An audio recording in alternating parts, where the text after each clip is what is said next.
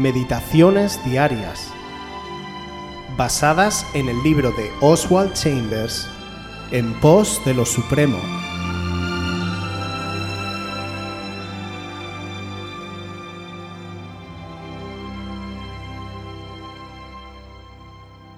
¿Qué hacer bajo las circunstancias? Salmo 55, 22. Echa sobre Yahvé tu carga, y él te sustentará, no dejará para siempre caído al justo. Debemos distinguir entre el llevar cargas que son buenas y el llevar cargas que son malas. Nunca debemos llevar la carga del pecado o de la duda, pero hay cargas que nos han sido impuestas por Dios las cuales Él no tiene intención de levantar y quiere que las echemos sobre Él. Echa sobre el Señor lo que Él te ha dado. Si emprendemos un trabajo para Dios y perdemos el contacto con Él, el sentido de responsabilidad nos será en gran manera abrumador. Pero si echamos sobre Dios lo que Él nos ha impuesto, Él quita el sentido de responsabilidad al traernos la realización de Él mismo. Muchos obreros han salido con gran valor y magníficos impulsos, pero sin ninguna comunión íntima con Jesucristo, y antes de mucho tiempo se sienten abrumados. No saben qué hacer con la carga, les produce cansancio y la gente dice, qué fin amargo para un principio tan bueno. Echa tu carga sobre el Señor. La has estado levantando toda. Deliberadamente pon uno de los extremos sobre los hombros de Dios como dice Isaías 9:6, el dominio y la dirección estarán sobre su hombro. Confía a Dios lo que Él te ha dado, no lo arrojes, sino apóyalo sobre Él juntamente contigo, y la carga te será aliviada ante la sensación de su compañía. Nunca te desentiendas de la carga.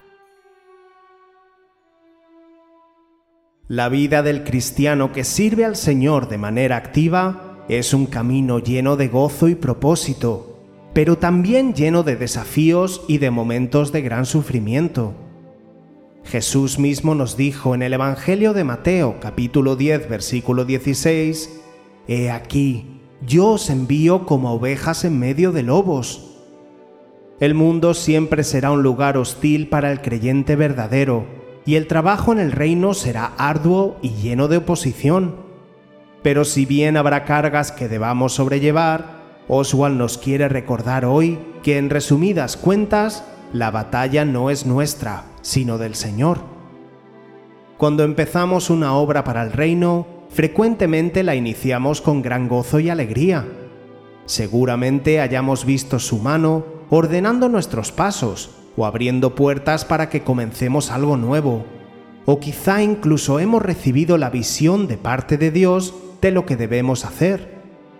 Pero a medida que vamos caminando, nuestra carne o incluso el diablo intentarán que perdamos la referencia de que nuestra misión viene del Señor. La tendencia a hacer uso de nuestras propias fuerzas está en nuestra naturaleza humana, pero esa no es la voluntad del Señor.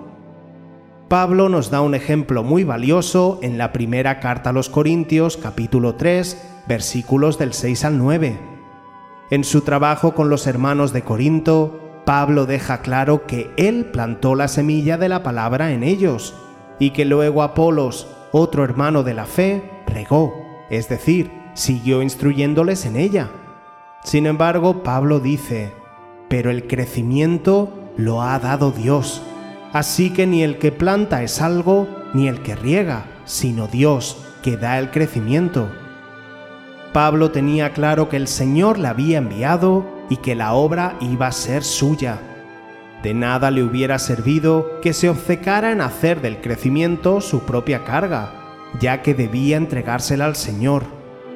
Pablo tenía su misión y su trabajo, igual que Apolos, pero llegado a un punto sabía que debía confiar en que el Señor hiciera lo que solo Él puede hacer. Si no lo hubiera hecho, hubiera carreado sobre sus hombros una tarea que no le corresponde, trayéndole angustia, frustración, cansancio en la obra, y esto hubiera repercutido negativamente en su ministerio. Lo mismo nos podrá pasar a nosotros cuando querramos aferrarnos a nuestra carga sin devolvérsela al Señor cuando corresponda. Dios quiere que andemos por fe, pero esto sabemos que no es fácil. Requiere de gran intimidad con el Señor, de una estrecha vida de oración y caminar en el Espíritu. Por eso, cuando sobrellevamos las cargas de su obra, no olvidemos de que nada tendrá el fruto que esperamos si no dejamos que Dios haga su parte. Echemos nuestras cargas a su debido momento sobre el Señor y confiemos para que así el Espíritu Santo haga el trabajo que solo Él puede hacer.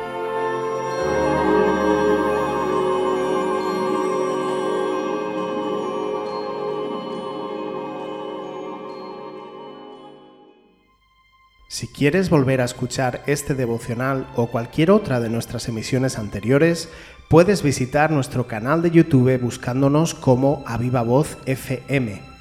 También puedes ponerte en contacto con nosotros a través de nuestra página web www.avivavoz.es o mandarnos un correo electrónico a la dirección contacta@avivavoz.es.